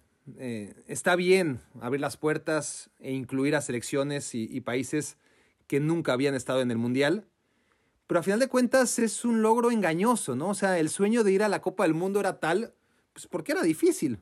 Cada vez menos, pero lo vimos en la última edición sin Italia, sin Países Bajos, incluso Chile o Estados Unidos que se quedaron fuera. O sea, si van todos o la mitad de los países, pues pierde su exclusividad y por lo tanto su mística, ¿no? El Mundial. Se vulgariza la Copa del Mundo cada vez más. Y luego además, por si fuera poco, está el formato de grupos de tres, que va a ser una pesadilla, va a ser la muerte, en mi opinión, porque se va a prestar al resultadismo, ¿no? O sea, clasifican dos de tres. Y esto sin considerar aún temas como la desventaja en los descansos, ¿no? O sea, juega equipo A contra equipo B en la primera jornada y descansa el equipo C, ¿no? Para la segunda jornada juega el equipo B contra el C y descansa el A. Y en la tercera, pues juega el A contra el C. Pero cuando jueguen A contra C, pues resulta que el C jugó hace tres o cuatro días contra el B, mientras que A jugó contra el equipo B hace una semana y está descansado, ¿no? Eh, y, y, además, más allá del descanso, que es muy importante, pues está el amplísimo riesgo de arreglo en el último partido para dejar fuera al indefenso que descansó en la tercera jornada, ¿no? Eh, es una enorme probabilidad también de un triple empate, o sea, tan fácil como que piedra, papel o tijera, ¿no? Todos los partidos quedan 1-0 o 2-1. El que le ganó a el A que le ganó al B, el B que le ganó al C y el C que le ganó al A. Y, y esas cosas pasan. Tres partidos que acabaron con el mismo resultado y listo. Tienes un triple empate y a ver cómo seleccionas quiénes son los dos que clasifican a la siguiente ronda. Va a pasar. Acuérdense de mí, no vayan a decir que no se los dijo nadie antes, va a pasar y va a ser un desmadre. Así que, en fin, eh, Axel, no me gusta. El Mundial de 2026, vas a ver, se va a jugar al empate, ¿no? Una tercera parte de los equipos va a ser tan limitado, ¿no? Pues porque estamos hablando de, de 48 equipos, por lo menos 30 de ellos, o bueno, 25 de ellos, pues no van a tener de otra más que encerrarse, ¿no? En pos ya no de un puntito, sino de la posibilidad de ganar en penales, que, que todavía es más atractivo. Y los otros, los que tengan más posibilidades, pues van a estar con la calculadora en la mano, ¿no? Minimizando riesgos y también van a dar por bueno el empate. ¿no? Pues total, solamente son dos partidos en la fase de grupos. Si empatas, estás ya casi del otro lado. Entonces, en consecuencia, vas a tener este, ¿no? Los, por un lado, los equipos sumamente limitados que van a jugar a, ver cuánto pueden alargar su agonía y, ir a los penales. Otros, los equipos como de medio pelo, que ya tienen cierta experiencia mundialista, eh, pues van a jugar con la calculadora en la mano. Y las 16 cabezas de serie, que son muchísimas, pues en consecuencia, pues van a jugar a estrellarse contra la pared, ¿no? Hasta la extenuación, una y otra vez, ante este tipo de equipos que ya sea por cálculos o por limitaciones, pues no van a proponer nada más que encerrarse durante 90 minutos. Y aparte, Axel, para acabar, pues es que hieres de muerte el interés de las eliminatorias mundialistas, ¿no? Eh, el morbo de ver si Argentina queda fuera del mundial. Ese tipo de cositas que, que, que disfrutamos y que se va a acabar. Esta es la última eliminatoria rumbo a la Copa del Mundo que va a valer la pena ver, ¿no? Porque va a ser insufrible, ¿no? Todo lo que venga después y solamente nos va a arruinar las ligas, que por sí son muy inoportunas las fechas FIFA, pues ahora con eliminatorias que no le van a interesar a nadie, ¿qué les voy a contar? Vámonos ya, sin prisa, pero sin pausa. Ni yo me la creo. Lo mío es con prisa, porque hoy sí tengo un poco de prisa, pero también con pausa, porque ya saben, yo no puedo hacerlo de otra manera. Así que con prisa, pero con pausa, vámonos al papelito número 4, que no tiene patrocinador por ahora. Así que aprovecho la ocasión para pedirles que tengan a bien ayudarme con una reseña en iTunes o Google Play, como jorobo, como jorobo, pero ¿cómo me pueden ayudar ustedes también a hacer de Me Quiero Volver Chango un podcast más escuchado, más exitoso? Nos está yendo muy bien, tengo que serles sinceros. En el próximo capítulo les voy a hablar de ciertas cifras y, de rankings y, y, de lo bien que andamos en general, pero ahora mismo, como ya les he dicho, pues tenemos el tiempo un poquito encima, así que bueno, en la siguiente ocasión les platicaré lo contento que estoy al respecto, pero podemos hacerlo aún mejor, así que su comentario, bueno o malo, ya sea en Google Play, en iTunes, en la plataforma en la que estén escuchando, dejen su comentario sus estrellas del 1 al 5, lo que sea de su voluntad, pero esas cosas, según dicen, son las que verdaderamente impulsan proyectos como este. Así que denle stop, por favor. Aquí los espero. O bueno, mejor denle stop. Tómense sus dos minutos en hacer la reseña y entonces sí, continúen con esta anécdota número 4 que dice así. Valera. Valera. Esta ya, lo, ya la había adelantado eh, Tato Noriega también. Eh, mi primer viaje internacional ya dio pistas sobre él y, le dije que se callara, porque como siempre iba a quemar una baracnécdota que ahora mismo ve luz. Y sí, mi primer viaje internacional fue a Valera, Venezuela, y fue un caos. Un caos porque todo empezó mal. Bueno, empezó muy bien, si nos vamos al inicio, porque un día Faitelson me dijo que me iba a mandar a cubrir la pre-Libertadores del Morelia, que jugaba contra equipos venezolanos. Quienes no lo sepan, hubo una época cada vez más lejana en el tiempo en que los equipos mexicanos iban a la Copa Libertadores. Y aún una época anterior a esa, en donde se tenían que ganar el derecho de acudir a la Copa Libertadores jugando contra equipos de Venezuela, que les vendían su puesto, siempre y cuando pudieran vencerlos, ¿no?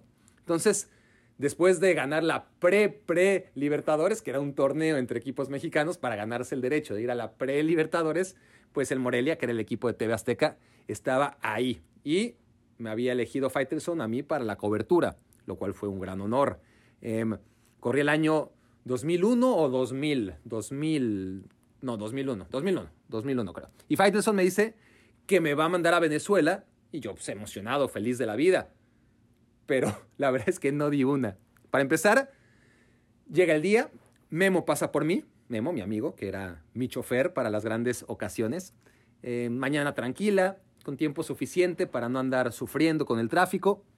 A 10 minutos del aeropuerto, Memo me dice, ¿traes todo, Bari? Boleto de avión, pasaporte, malete. Y yo, puta madre, mi pasaporte, güey. Y Memo, está chingando, ¿no? Y yo, pálido, no, güey, no, no, no pensé en mi pasaporte. O sea, tremendo teto que a su primer viaje internacional se le olvida su pasaporte. O sea, no mamen. Es, ¿Es neta, Bari? ¿No? Me dice, digo, sí, güey. Entonces, tenemos que regresar. Y ahí, con toda la paciencia del mundo, Memo me regresa otra vez a mi casa. Subo en chinga, ¿no? Eh, entonces vivía con mi mamá. Tenía, tenía 20 años, ¿eh? Agarro el pasaporte, bajo al coche, arrancamos. Y ahí sí, también no, no voy a exagerar, tampoco le voy a echar tanta crema a los tacos. Rápido, me doy cuenta que, que por las prisas había agarrado un pasaporte vencido. Pero bueno, otra vez de regreso a la casa. Eh, no mames, Barack, o sea, Sí, perdón, Memo. Eh, y vamos ahí, ya por mi pasaporte. Ahora sí, ¿todo bien? Sí, sí, sí, seguro, sí. Bueno, ya con el tiempo encima, por fin llegamos al aeropuerto, no había mucho tráfico, afortunadamente, todo bien. Llego a la sala de espera, a, la sala de abordar, y no veo al camarógrafo, ¿no? La vaquita loca, le decían. Eh, no, no me pregunten por qué, pero no hay un solo camarógrafo al que no se le conozca por su apodo. Nadie sabe los nombres reales de los camarógrafos todos son apodos. Y esta era la vaquita loca, que, bueno, para mí era mi primer viaje, pero la vaca loca era un camarógrafo experimentado y yo pues, no me preocupé de no haberlo visto, ¿no? Me dije, ya aparecerá. Me subo al avión cuando llaman a abordar, ya saben, vuelos internacionales, ¿no? Eh, que, van llamando eh, por números, no, no me preocupé demasiado, me meto al avión y, y a ver si ya está dentro la vaca loca, porque dije, pues igual y ya se metió, ¿no? Cuando yo andaba en el baño, veto a saber. Estoy dentro, no lo veo, cierran la cabina y digo, en la madre, ¿no? Ahora me salgo qué, porque no está mi camarógrafo conmigo. Pero no quería hacer ridículo ni, ni hacer demasiadas olas y ruido y, mejor me quedé quieto, ¿no? Eh, ya, ya me las arreglaría en Venezuela, pero sí fue una cosa de locos. Eh, llego a Caracas, solo y, de ahí teníamos que ir a un pueblo que se llama Valera, que es donde jugaba Morelia en contra de Trujillanos, pero no tenía indicaciones ni nada, me tenía que rascar con mis propias uñas en, Caracas y, buscar cómo viajar a Valera. Lo bueno es que, como Morelia era el equipo de Tebasteca, pues no fue complicado hablar con el secretario técnico eh, y cuando lo vi en el aeropuerto, este, me subió al vuelo charter ¿no? del equipo para, para ir a Valera porque no había vuelos comerciales de Caracas al pueblito este. Y, tu, tu, camarógrafo me dice, no, no, no, este, no, no, solo yo.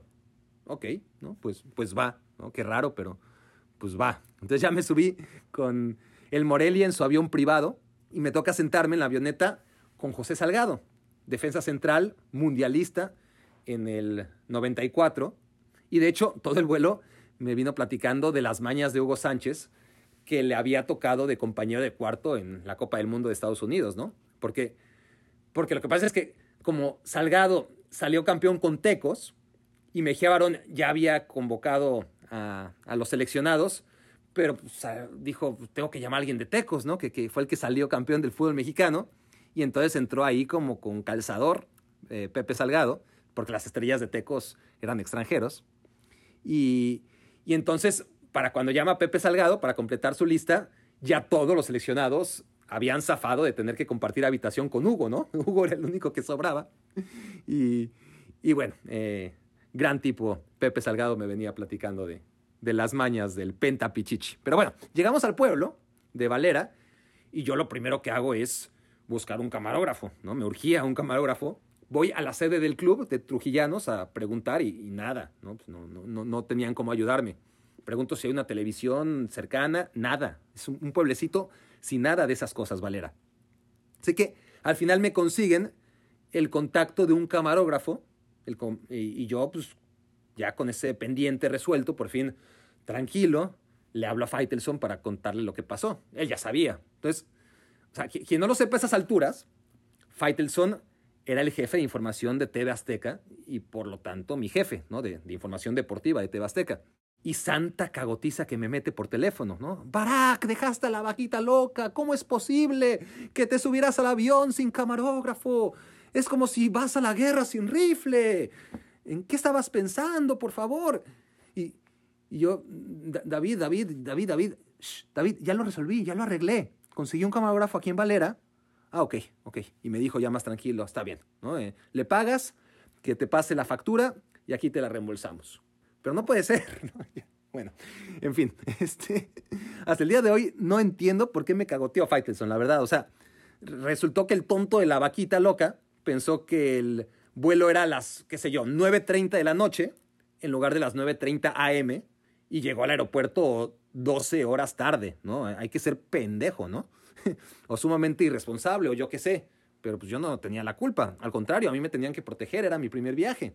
Total, que llega al hotel, ¿no? De donde estoy con Morelia, el camarógrafo con el que hablé, y con una camarita, no sé si las ubiquen, de esas handyman, ¿no? De esas camaritas eh, de aficionado, miniatura.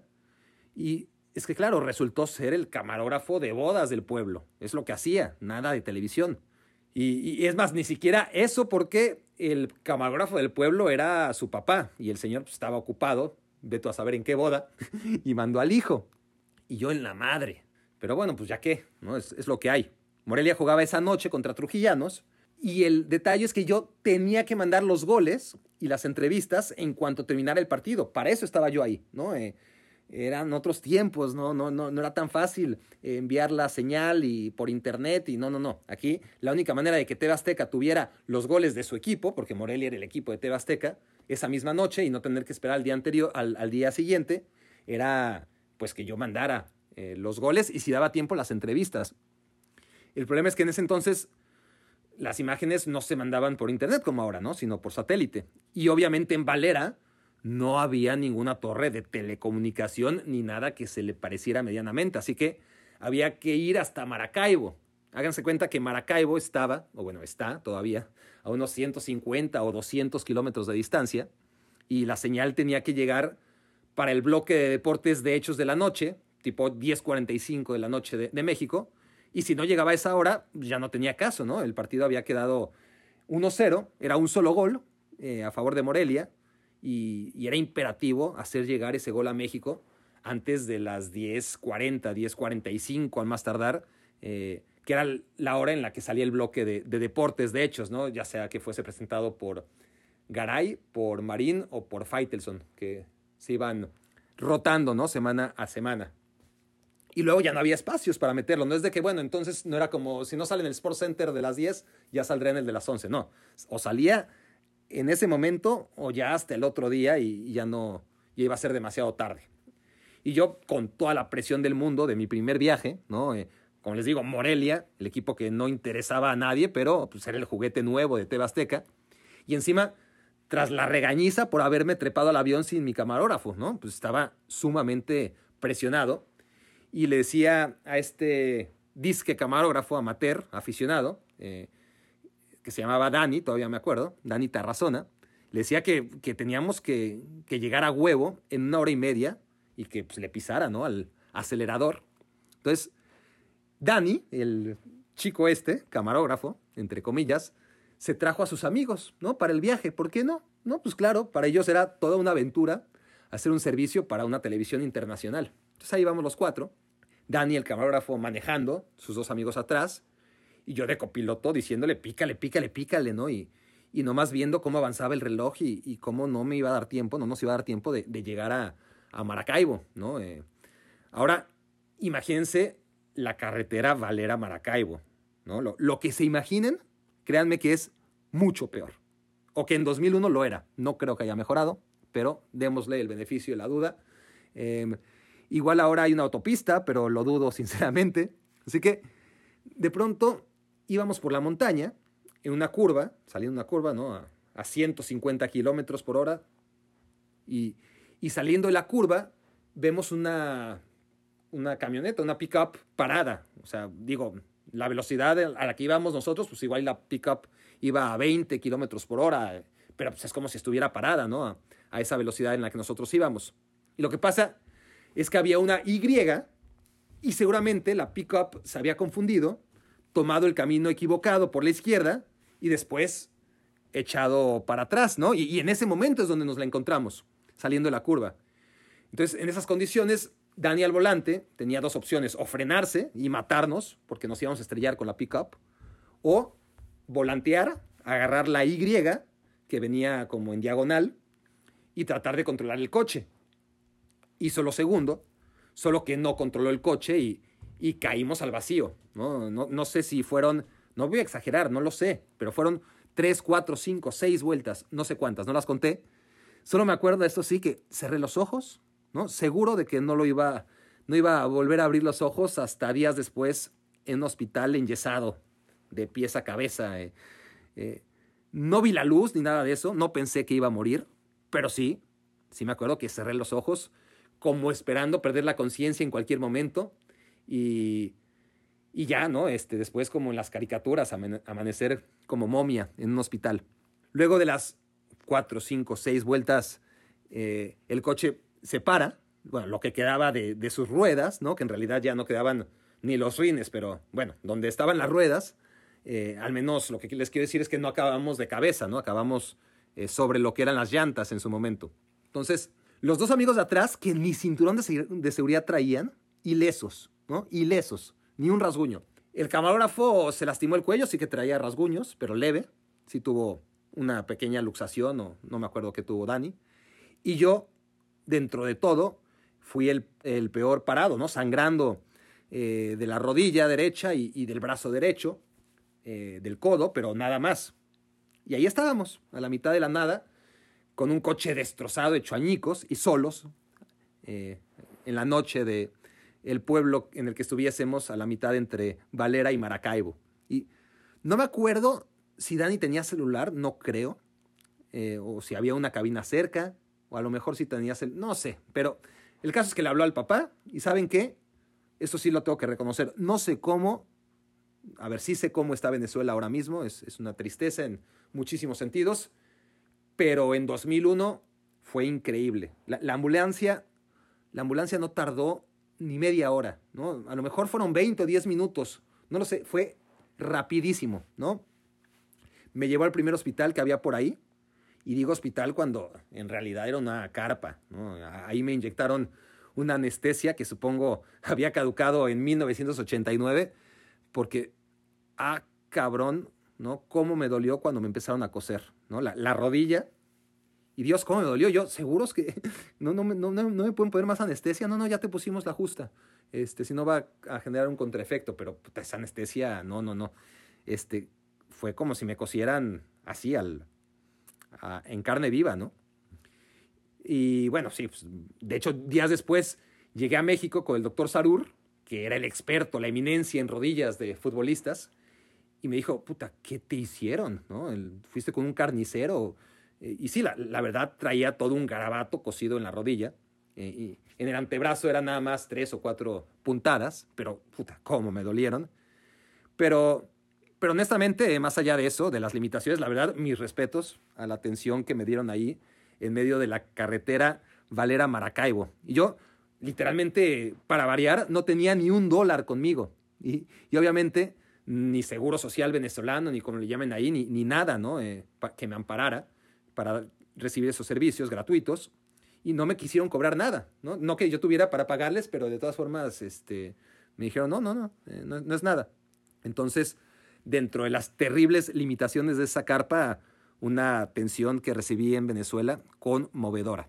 Pero bueno, pedí un teléfono ahí mismo en la carpa para avisar que ya no esperaran los goles, pero yo creo que tenía pavor de hablar con Faitelson eh, y dadas las circunstancias, pedí que mejor me comunicaran directamente con Jesse Espinosa, que también era muy temible, muy temible. Era la hermana de Pepe, de Pepe Espinosa, y la jefa de todos, brazo derecho de José Ramón, ya les he hablado de ella. Carácter súper fuerte, pero ahí le ganó su espíritu maternal. ¿Estás bien? ¿Seguro? ¿Necesitas algo? No te preocupes por el envío. Y luego, cuando ya supo que, que, estaba bien, pues empezó con su letanía, ¿no? Ah, es que claro, no es tu culpa. Si yo le dije a Faitelson que fue un error mandarte, estás muy niño para eso. Eh, mañana tomas el primer avión a México y te me regresas, por favor, para que vengas a ver al doctor Sarur. Y yo en ese momento me agarré mis huevitos, ¿no? De, de 20 años, mis pequeños eh, huevitos, y le dije, no, Jesse, no. ¿Cómo, ¿Cómo de que no? No, Jesse, yo vine a cubrir la pre-Libertadores y todavía falta el partido en Caracas y solo entonces volveré a México. Así que bueno, eh, la convencí, no, no, no, había forma de que me regresara antes de tiempo con semejante fracaso.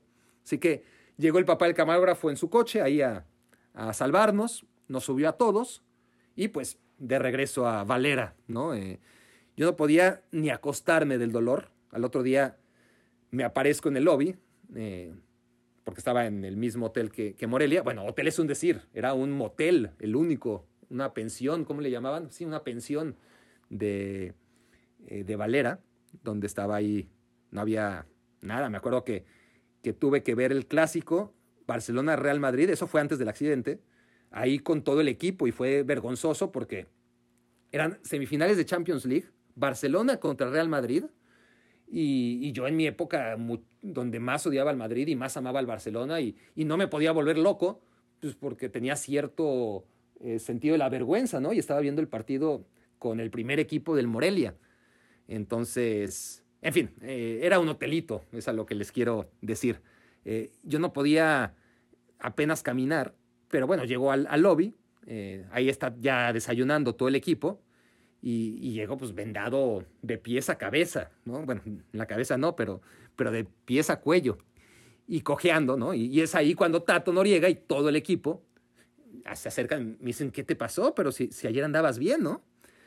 Y, y, ya no, pues pasó esto y lo otro, ¿no? El, eh, al final ya eh, había que volar a Caracas, el camarógrafo me da la factura, que era una impresión a colores de, de esas impresoras caseras, ¿se acuerdan? En los noventas, con, con, dibujito y todo. Me dije, no, no hay manera de que me acepten esto como comprobante de gastos en TV Azteca, pero, pero en fin, la verdad es que ya era lo de menos después de haber salvado mi vida.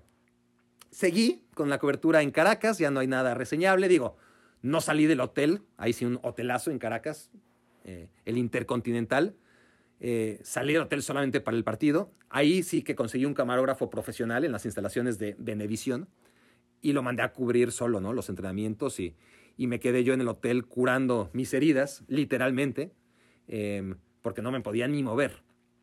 Y ya de vuelta en México, me, me hice una radiografía ahí en el consultorio del doctor Sarur. Eh, se me quedó un pedazo de metal incrustado en la rodilla, ¿no? Eh, el doctor, que por cierto Nicolás Sarur, eh, luego se vería salpicado por el doping de Carmona y Galindo, estamos hablando del año 2001, y, y por entonces era un tipo muy respetado y, y, en 2005 perdió toda su credibilidad. Es un tema que no se ha aclarado, ¿no? La implicación del doctor Sarur en el doping Carmona y Galindo, pero en ese momento el muy respetado, el muy respetado doctor de la selección y del Cruz Azul, este, me dijo que no tenía caso operarme, ¿no? Hasta que no sintiera una molestia y que cuando sintiera una molestia, pues ahí sí, me, podía intervenir la rodilla y sacarme el pedacito de fierro que hoy, 19 años después, sigo cómodamente alojando en mi rodilla sin ningún tipo de molestias. No es lo suficientemente grueso como para que suene, afortunadamente, cada vez que paso un arco detector de metales. Y bueno, se ha adaptado perfectamente a mí ese pedacito de metal, como todas las cicatrices que llevo en mi rodilla y en mi antebrazo, que ahí siguen y siempre me recordarán ese caótico primer viaje profesional por tierras venezolanas. Ay, cada vez hay menos papelitos. Vámonos al último de estas baracnécdotas número 6. Es el papelito número 5. Eh, bueno, eh, métanse a Instagram, por favor, y, sigan los pasteles de mi mujer Lore en Sweet Fever Cakes o en Facebook también, Sweet Fever Cakes. Quienes lo hicieron la otra vez que lo anuncié, le hicieron realmente muy feliz y, gracias a, ustedes eh, que lo hicieron. Quienes no, pues tienen una segunda oportunidad. Son detalles que, que yo tomo mucho en cuenta. Eh, nada de chantajes, que se note. Sweet Fever Cakes, la mejor pastelería del mundo, patrocina el quinto papelito en espera de un patrocinador de verdad, como por ejemplo Futoral, ¿no? Del que ya hablamos. Por favor, no la rieguen. No es futural de futuro, es futoral. Futoral en Facebook, futoral86 en Instagram. Síganlo, por favor. Quinto papelito. Márquez, coche golosina. A ver, claro, es que aquí lo que quería relatar son dos, dos anécdotas con Rafa Márquez. Em, ok, está bien para cerrar. Em, esta va a ser rápida porque tampoco hay demasiado. Ya llevamos demasiado tiempo y, ya los voy a dejar. Me siento como el maestro de historia, ¿no? Cuando tocaban dos horas seguidas y, ya era hora de salir y el cabrón no acababa de hablar hasta el último minuto. Em, saludos, Rosario Marrufo, mi querida maestra de historia en la secundaria. un día a las 4 de la mañana hora de España, me llama André Marín. Barack, ¿te desperté? Y yo, no, güey, no, ya está ese ejercicio, no chingues, ¿no? Son las 4.30 de la mañana. Pues claro que estaba dormido. Seguramente me acababa de acostar, de hecho. Me dice Marín, Barack, necesito que agarres una cámara, vueles a Barcelona y grabes a Rafa Márquez promocionando el partido del miércoles de la Champions eh, porque lo vamos a transmitir. Y yo, ¿hoy? Sí, claro, hoy, que el partido es el miércoles, pendejo ok, ¿no? Checo vuelos. Yo, yo, viví en La Coruña, por cierto. Quien, no sepa mi vida, que no tiene por qué saberla, eh, ese era el año en que estaba haciendo una disque corresponsalía en España, ¿no? Siguiendo a Márquez, a Torrado, a Javier Aguirre, a lo que se ofreciera en general. Más que nada estaba de vacaciones pagadas, pero, a ver, de repente me sacaban de mi burbuja a la mala, como esa madrugada, André Marín. Entonces, checo vuelos, y veo que no hay vuelos directos La Coruña-Barcelona en la mañana, o, si había ya estaban agotados. Y la única manera de llegar a Barcelona antes de mediodía, que era cuando acababan de entrenar, pues era tomar un vuelo a Vitoria, Vitoria, la capital del País Vasco, y de ahí un segundo vuelo a Barcelona.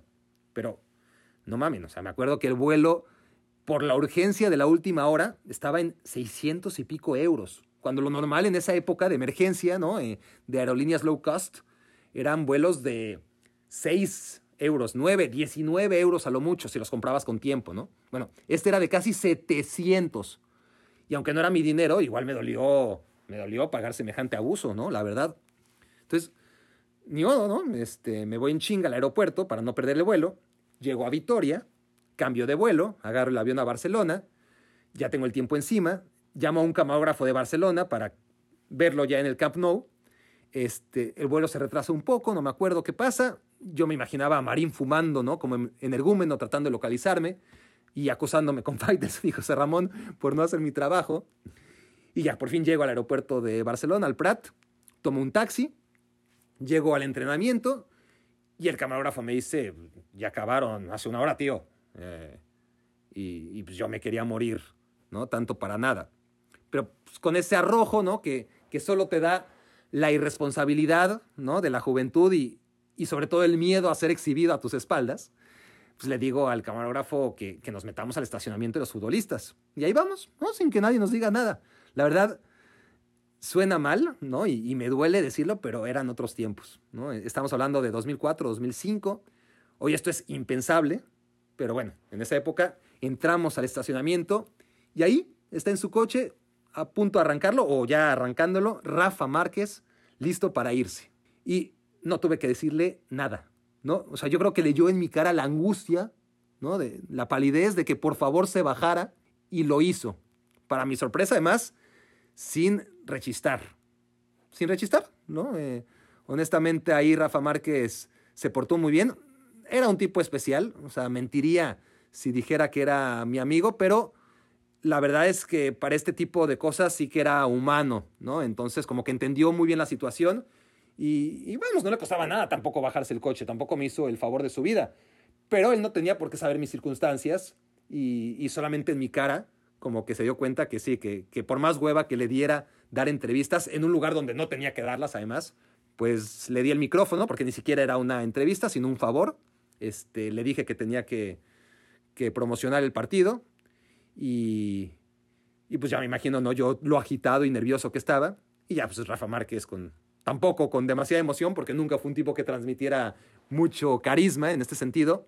Pues ya, no te pierdas el Barcelona Werder Bremen, eh, o veto a saber contra quién jugaba el miércoles el Barcelona, no te pierdas el Barcelona contra bla, bla, bla, por TV Azteca. Lo saluda su amigo Rafa Márquez. Y ya, se subió a su coche y se fue. Y yo con el alivio y la victoria en los labios, ¿no? De la misión cumplida. Esto para nada más compartirles un relato de mi día a día en mi corresponsalía en Europa. Eh, pasaron los meses y de vu, misma historia, eh, diferentes circunstancias.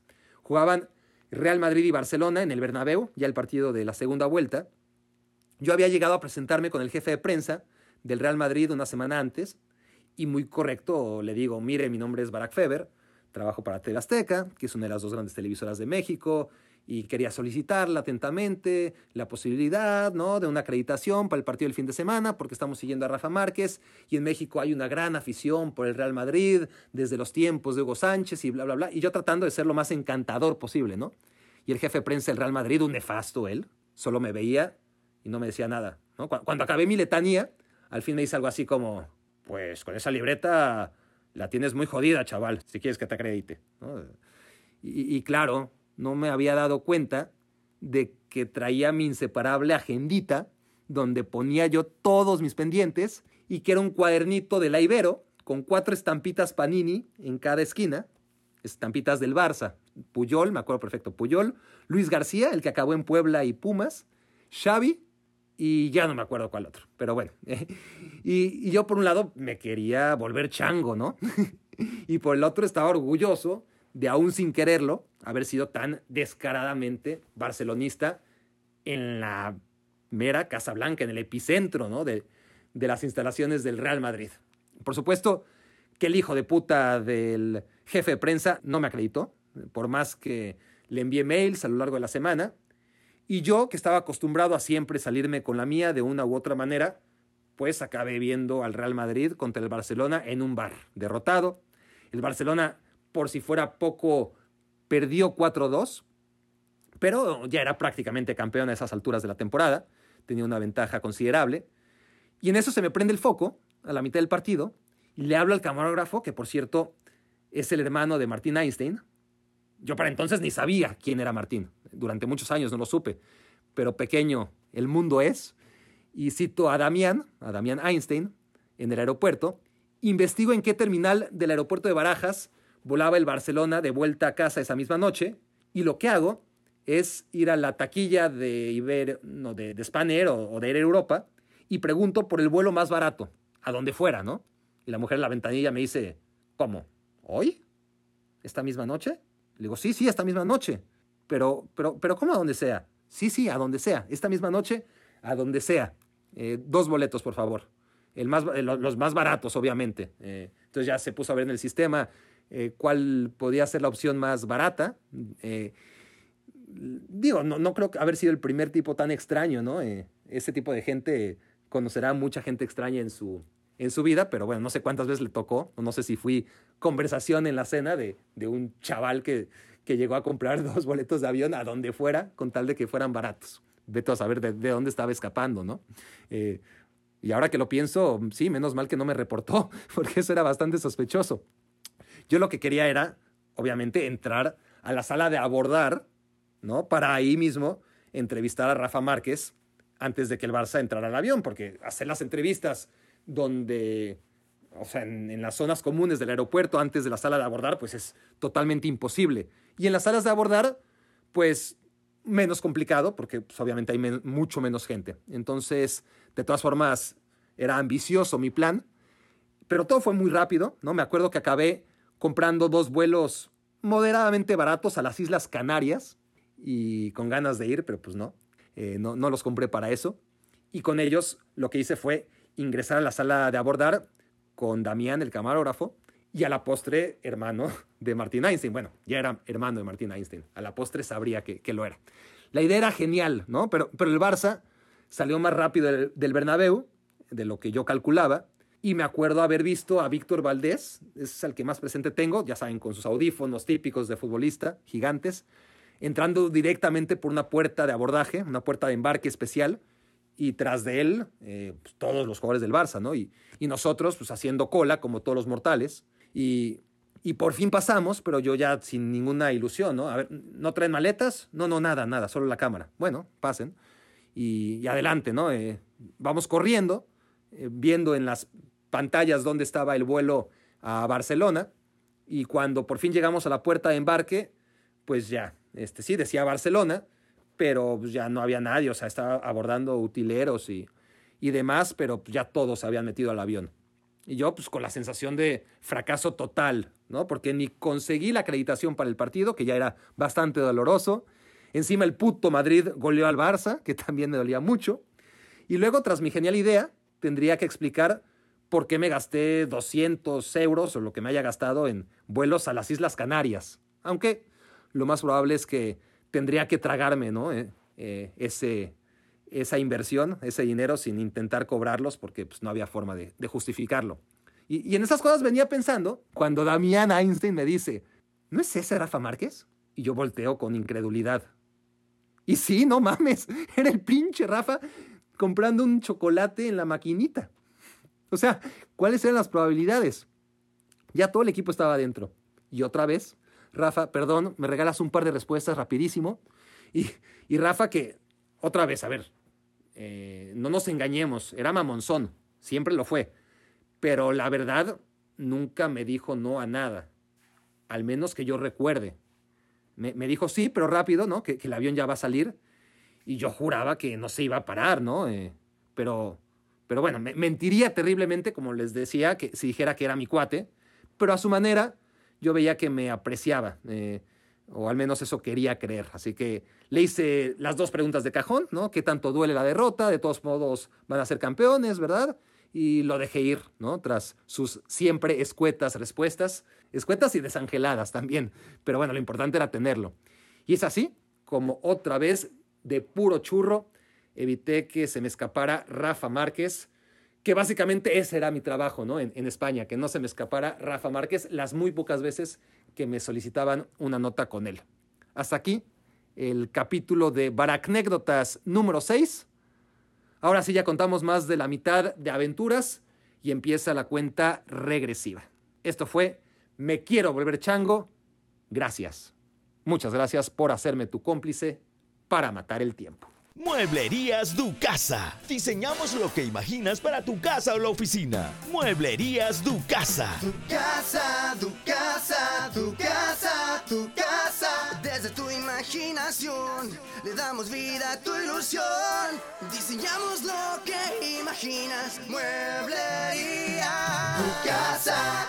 Escuchaste el podcast de Barack Feber. Toda la información de los deportes con un toque de Barack.